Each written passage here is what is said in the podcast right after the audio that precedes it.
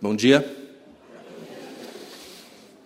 A graça, a paz e bem da parte de Jesus de Nazaré seja com todos vocês nesta manhã. Gostaria de convidar você a abrir a sua Bíblia, por favor, na segunda carta de Paulo a Timóteo, no capítulo 4.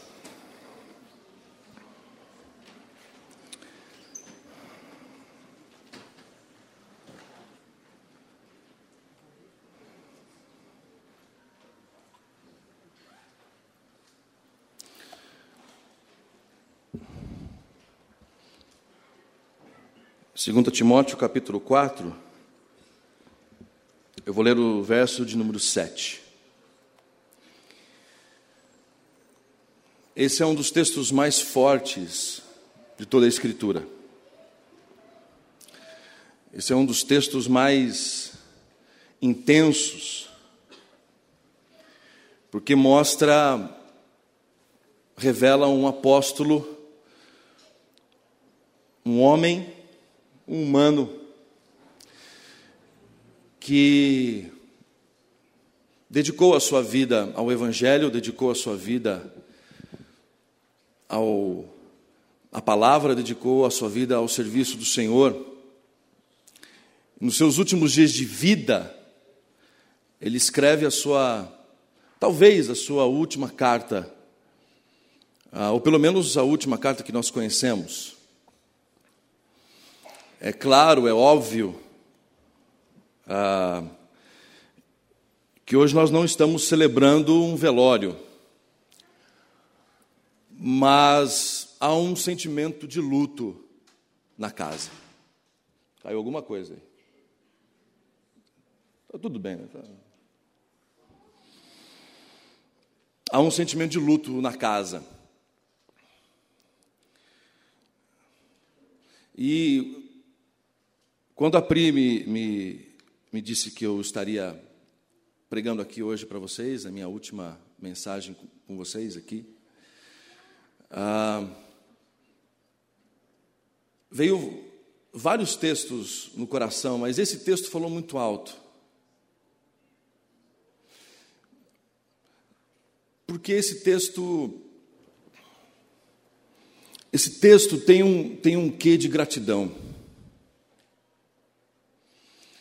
Esse texto tem, um, tem uma atmosfera de gratidão. É como se Paulo estivesse dizendo que valeu a pena. É como se Paulo estivesse dizendo que todo o tempo que ele teve de vida foi um tempo aproveitado foi uma vida vivida. Foi uma vida bem vivida. E o texto das Escrituras diz assim: Lutei o bom combate, terminei a corrida e permaneci fiel. Em outras versões, combati o bom combate, completei a carreira, guardei a fé. Pai querido, obrigado por esta manhã e pela bênção de ver aqui, ó Pai, nesse auditório, amigos, mentores, mestres, discipuladores, família. Eu quero te celebrar, eu quero te agradecer pelo tempo que eu tive aqui na IPIC eu quero te agradecer porque, apesar de mim, o Senhor nos usou. Eu quero te agradecer, ó oh Deus, por esses oito anos, aproximadamente, de uma equipe que, mais do que uma equipe pastoral, nós tivemos uma equipe familiar de amigos. E que o Senhor continue falando com a gente nesta manhã, em nome de Jesus. Amém. É interessante nesse texto que Paulo, quando ele fala que ele combateu o bom combate, ele não fala se ele venceu. Ele fala que ele combateu. ele não está dizendo que ele foi um vencedor, ele está dizendo que ele foi um lutador. Ele está dizendo que ele resistiu, ele está dizendo que ele foi um instrumento de Deus na resistência pelo Evangelho e pela causa. Ele está dizendo que ele perseverou. Ele está dizendo que apesar dos açoites, que apesar das perseguições, que apesar até mesmo de erros próprios pessoais, ele combateu o bom combate. Ele chega à conclusão na sua no seu fim de vida, na sua linha de chegada, talvez ali nas catacumbas de Roma, nas prisões frias e desumanas de Roma, ele chega à conclusão de que valeu a pena todo esforço, quando em textos anteriores ele diz que ele se permite se desgastar pelo ministério e no ministério. Combater o bom combate é resistir. Combater o bom combate é resistir o dia mal. Combater o bom combate muitas vezes é é resistir à tentação enorme de chutar o balde e jogar tudo para o alto. Quantas e quantas vezes eu não pensei em desistir?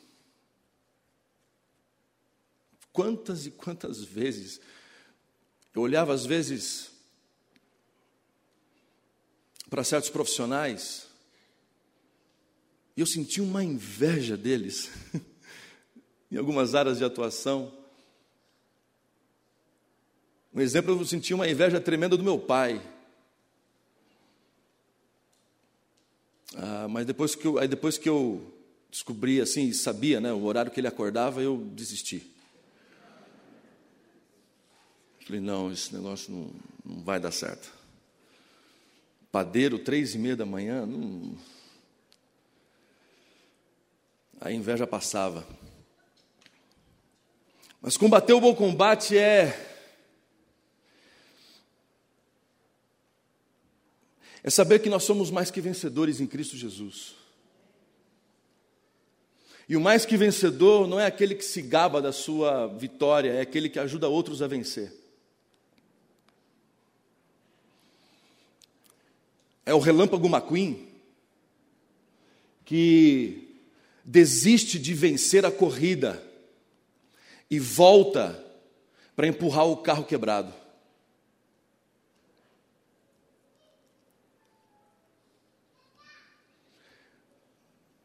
Eu teria outras referências de filmes, mas talvez vocês não saberiam fazer a, a ligação. Mas ser mais que vencedor é é combater o bom combate. Eu quero dizer aos irmãos com toda a tranquilidade no meu coração e com toda a paz no meu coração, que aqui na IPIC, eu e a minha família, a minha equipe, meus amigos, esses oito anos, nós combatemos o bom combate. É um texto que a gente tem certa dificuldade de, de falar assim, será que nós vamos. Paulo escreveu esse texto justamente porque ele quer que todo mundo diga isso em algum momento de sua vida. Paulo ele não escreveu esse texto para ser exclusivo dele. Paulo ele escreveu esse texto para dizer para Timóteo, Timóteo, se eu combati o bom combate, você também vai combater. E você também já está combatendo. Mas, Cris, será que eu vou um dia poder dizer o que Paulo disse? Você pode dizer hoje. Porque eu não conheço a tua luta, mas eu sei que você já passou por poucas e boas. E você está aqui hoje. Por que não hoje, nesse domingo, você dizer, chegando ao final de 2019, Combati o bom combate de 2019.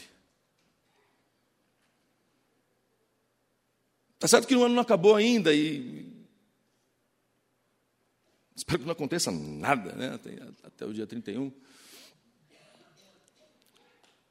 Mas, e se acontecer, que a gente continue combatendo o bom combate. Porque a nossa função aqui nessa terra não é vencer, Nossa função aqui na terra é combater, é resistir, é perseverar, é continuar, é caminhar. É interessante que Jesus nunca disse que ele era o ponto de chegada, Jesus nunca falou que ele era a resposta. Você pode olhar nas Escrituras, em nenhum momento diz Jesus é a resposta. Não tem isso na Bíblia. Porque Jesus não está disposto a resolver problemas e partir para outro problema. Jesus não é o gênio da lâmpada maravilhosa, Jesus não é remédio. Mas Jesus fala uma coisa muito interessante: Jesus diz que Ele é o caminho. Porque Ele convida a gente a encontrá-lo no enquanto da vida, na caminhada da vida. Interessante que na Bíblia não existe o id, mas existe enquanto vocês estão indo, enquanto vocês estão vivendo, enquanto vocês estão andando, enquanto vocês estão caminhando, preguem o Evangelho. Não existe id. Porque a gente descobre Jesus na caminhada. Quem se dispõe a dar o primeiro passo é que descobre quem é Jesus. Quem se arrisca a cair nessa aventura maluca, às vezes até inconsequente. Uma vez na uma reunião na minha família assim, o pessoal às vezes perguntava assim: "Mas o Cris, você acha mesmo que Deus quer que você perca um pouco da sua saúde?" Eu falei, não, eu não acho que Deus quer que eu perca um pouco da minha saúde. Eu quero que Deus, eu acho que Deus quer que eu perca a minha saúde inteira.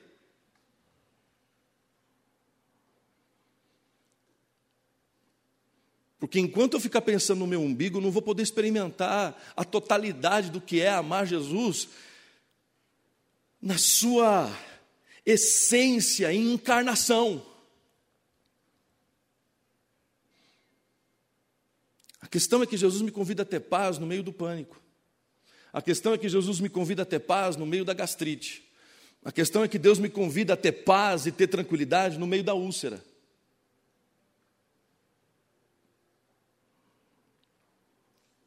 E se qualquer uma dessas coisas me levar, essas coisas em nada me levaram, em nada me mataram, porque eu já morri. E eu vou encontrar o Senhor na eternidade e esperar os irmãos chegarem lá também. Combati o bom combate. Completei a carreira. Completei a carreira proposta por Deus nesse período de oito anos, aproximadamente, aqui na IPIC. Foram oito anos belíssimos, lindos, maravilhosos, bacanas, legais. Os momentos bacanas e legais e fantásticos e maravilhosos e profundos superam em muito os momentos em que foram ruins e péssimos e até mesmo é, é, é desumanos.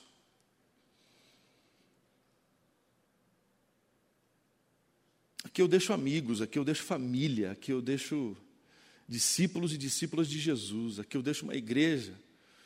Que eu entrei aqui pela porta da frente, eu estou saindo pela porta da frente. Uma igreja que me recebeu com muito carinho e uma igreja que está me enviando com muito carinho e com muito amor. Uma igreja que mal começou o culto, eu olho e vocês já estão chorando.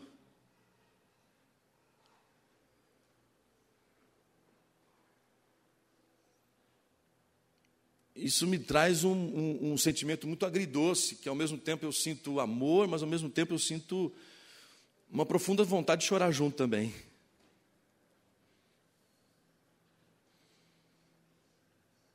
Mas não é o fim. Eu completei essa carreira em 2019. E essa carreira continua.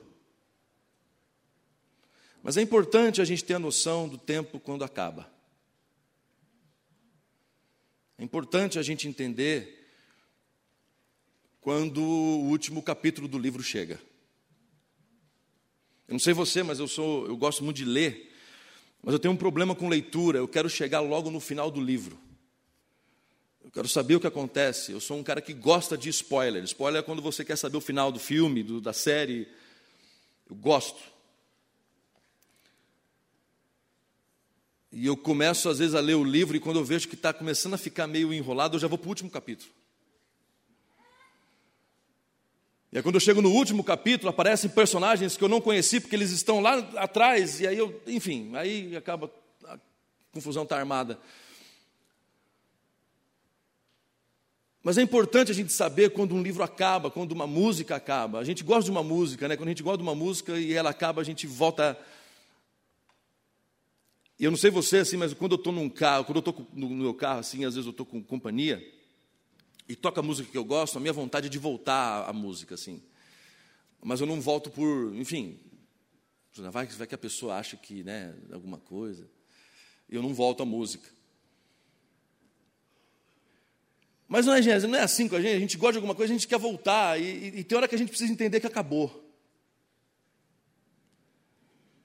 A gente precisa entender que há momentos que terminaram. Mas se acaba um capítulo, um novo se escreve, um novo se lê. Se acaba uma música, tem a próxima faixa. Uma faixa que talvez a gente vai gostar muito mais daquela música do que da outra. Ou mais, ou, ou, ou, ou mais ainda intenso, não que você vai gostar mais de uma do que da outra, mas você vai gostar do CD. Você vai gostar, agora voltou, voltou tudo aí, o LP, né? Voltou é, o pessoal colecionando LPs.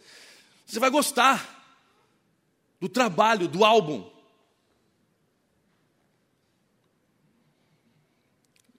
E tem hora que às vezes eu olho para a minha vida assim, assim tem hora que eu não gosto, mas tem hora que eu gosto.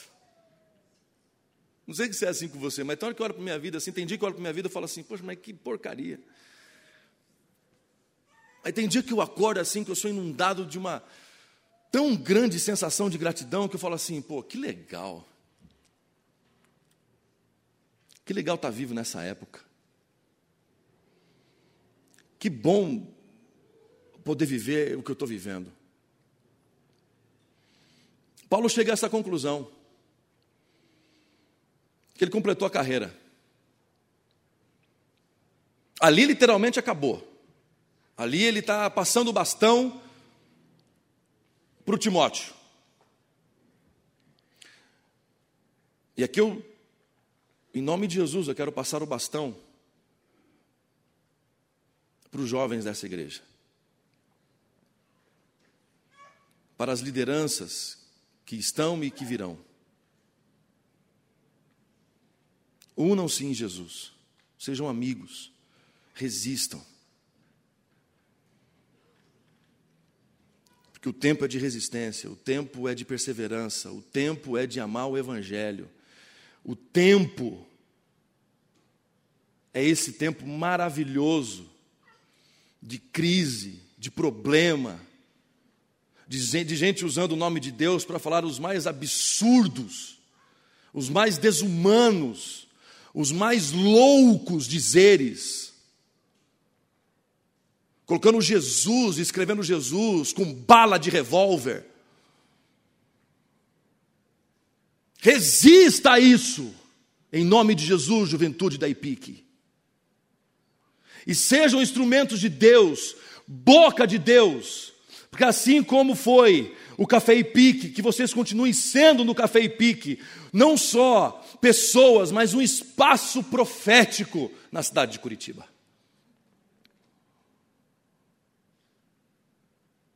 Para que o ódio não vença.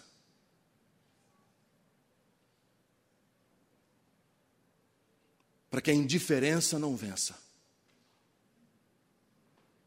Para que a desumanidade não vença. mas que o amor no final vença tudo. Guardei a fé. Pensa num troço difícil.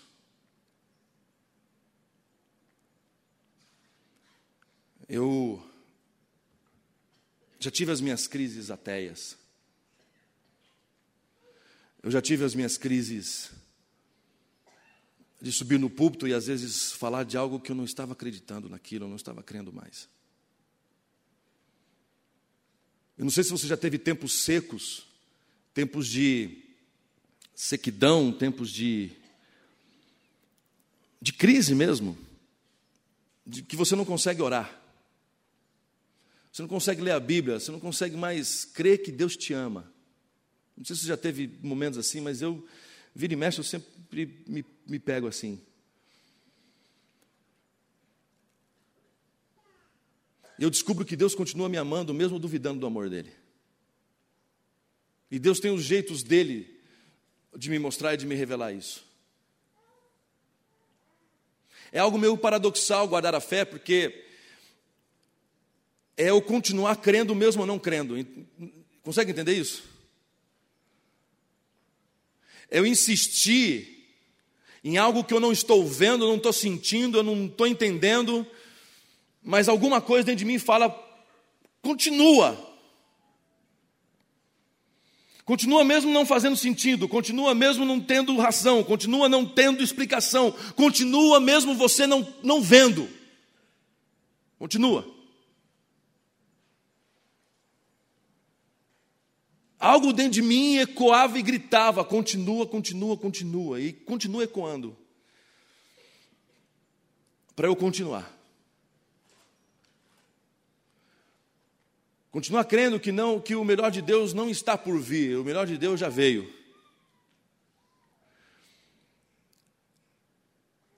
Continuar crendo que eu não preciso pedir a Deus que Ele restitui o que eu quero de volta, o que é meu.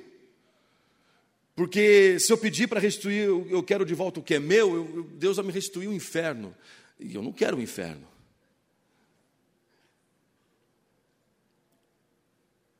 Eu quero que Ele derrame sobre mim a graça de achar um indigno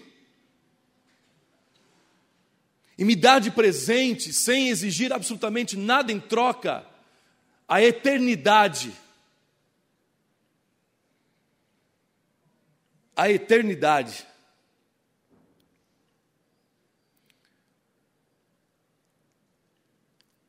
Que pode ser contemplada ali além, mas que pode ser vivida e experimentada aqui agora.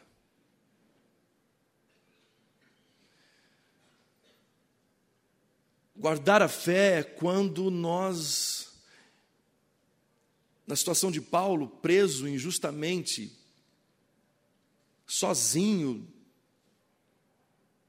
Demas havia amado o presente século, Alexandre Latoeiro, ei, Alexandre Latoeiro, tem tantos Alexandre Latoeiro por aí espalhado. Mas Paulo vai dizer que do Alexandre Latoeiro, o dele está guardado.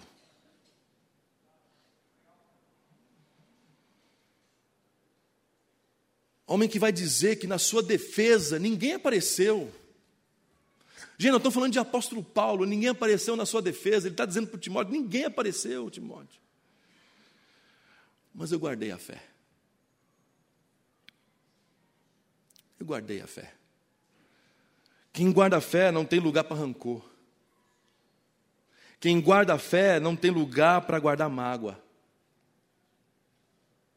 Quem guarda a fé ocupa esse espaço com algo que pode produzir vida, que pode produzir esperança, que pode produzir resistência, que pode produzir evangelho e reino de Deus.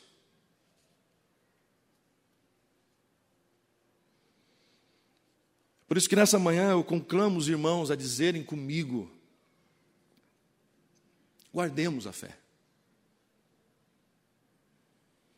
Guardemos a fé nos momentos bons e guardemos as a fé nos momentos maus. Guardemos a fé quando tudo está indo bem, mas também guardemos a fé quando tudo está indo mal. Guardemos a fé quando o salário cai na conta, e guardemos a fé quando não dá para comprar carne. Guardemos a fé no dia que a gente paga o boleto. Mesmo que a gente tenha vontade de descer para a praia.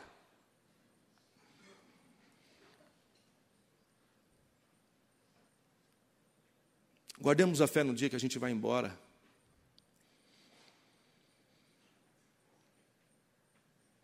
E é jogado num mar de incertezas.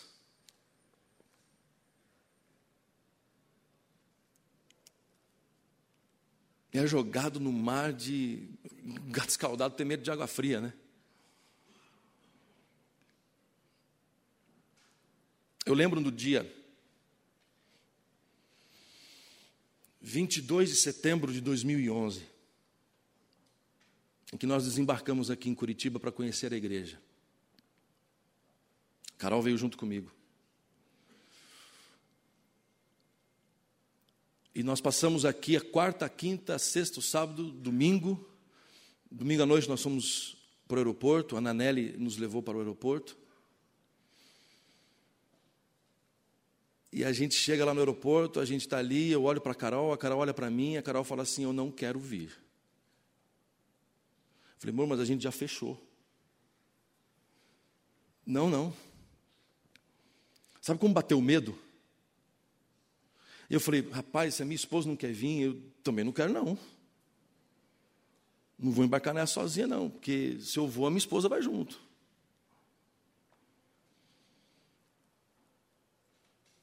E aí a gente ficava naquela insegurança, voltamos para a rancharia. Na viagem me deu uma sinusite, porque foi a primeira experiência que eu tive com Curitiba. Então, assim,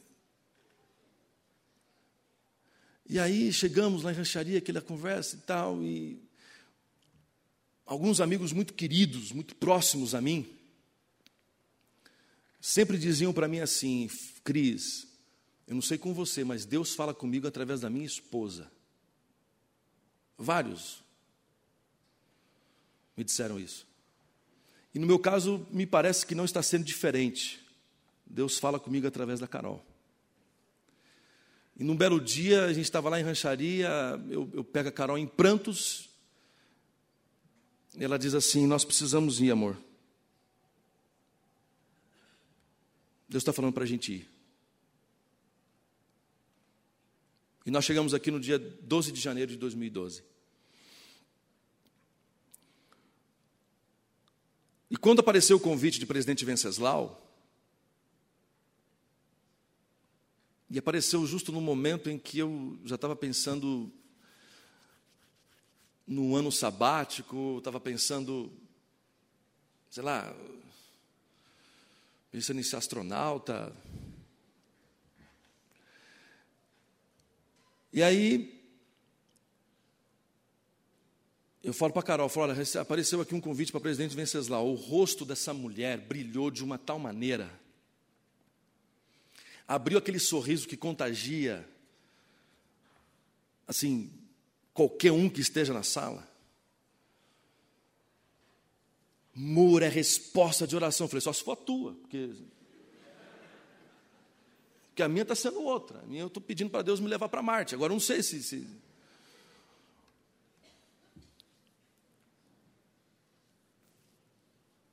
E essa, foi, e essa mulher foi me pastoreando, essa mulher foi me ministrando, essa mulher foi sendo usada por Deus para pastorear o meu coração, que ainda continua inseguro, que ainda continua tenso, que ainda continua. Eu estou indo, gente, eu estou indo para ser pastor titular. É assim, Deus tem uns gostos esquisitos.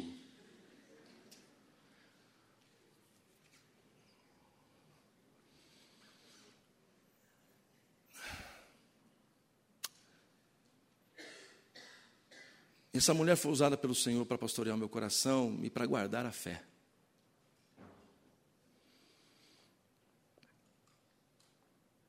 Eu estou indo com medo. Mas eu quero dizer para os irmãos que eu cheguei aqui com medo.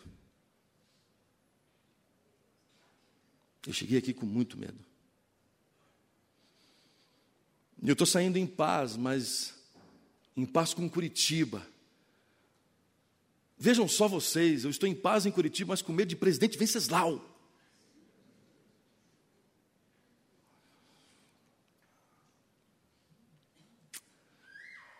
Que os irmãos continuem orando por mim. Que os irmãos, os irmãos e as irmãs que de fato oram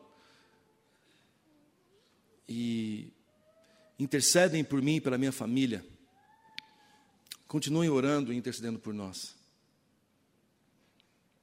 Nós vamos precisar de vocês. como nós precisamos de vocês aqui durante esse tempo tão proveitoso e tão maravilhoso, que vocês sejam e continuem sendo os nossos intercessores. Ainda que seja por 600 e poucos quilômetros de distância, então vocês já fiquem sabendo, caso vocês queiram nos visitar. Mas tem um busão aqui da Guarino 600, que você vai, se embarca às sete e pouco, chega lá em Presidente Prudente, chega bem legalzinho, banco de couro, bem largão, deita maravilhosamente. A gente pega vocês lá em Presidente Prudente. Nós alugamos uma casa lá com três quartos: o nosso, o dos pequenos e o de vocês. Nos visitem. Mas não fiquem muito tempo, não. A gente não tem essas. A gente não tem condições de ficar muito tempo assim.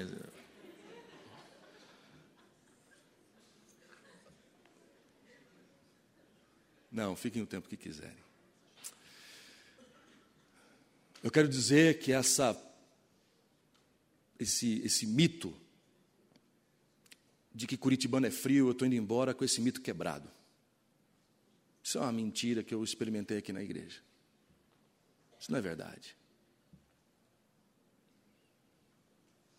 Teve gente que doou a casa para a gente morar durante um tempo. Teve gente que durante muitos meses ofertaram, e ofertaram, que eu estou dizendo, recursos, dinheiro, para nossa família. Teve gente que, em momentos muito pontuais, dos nossos momentos mais tensos, apareceram. Pagaram o nosso estacionamento no hospital, pagaram o nosso quarto no hospital. Quando os meninos nasceram. Enfim, gente que, em momentos muito particulares, fora os almoços em que eu dei aí né, prejuízo para dispensas de algumas casas,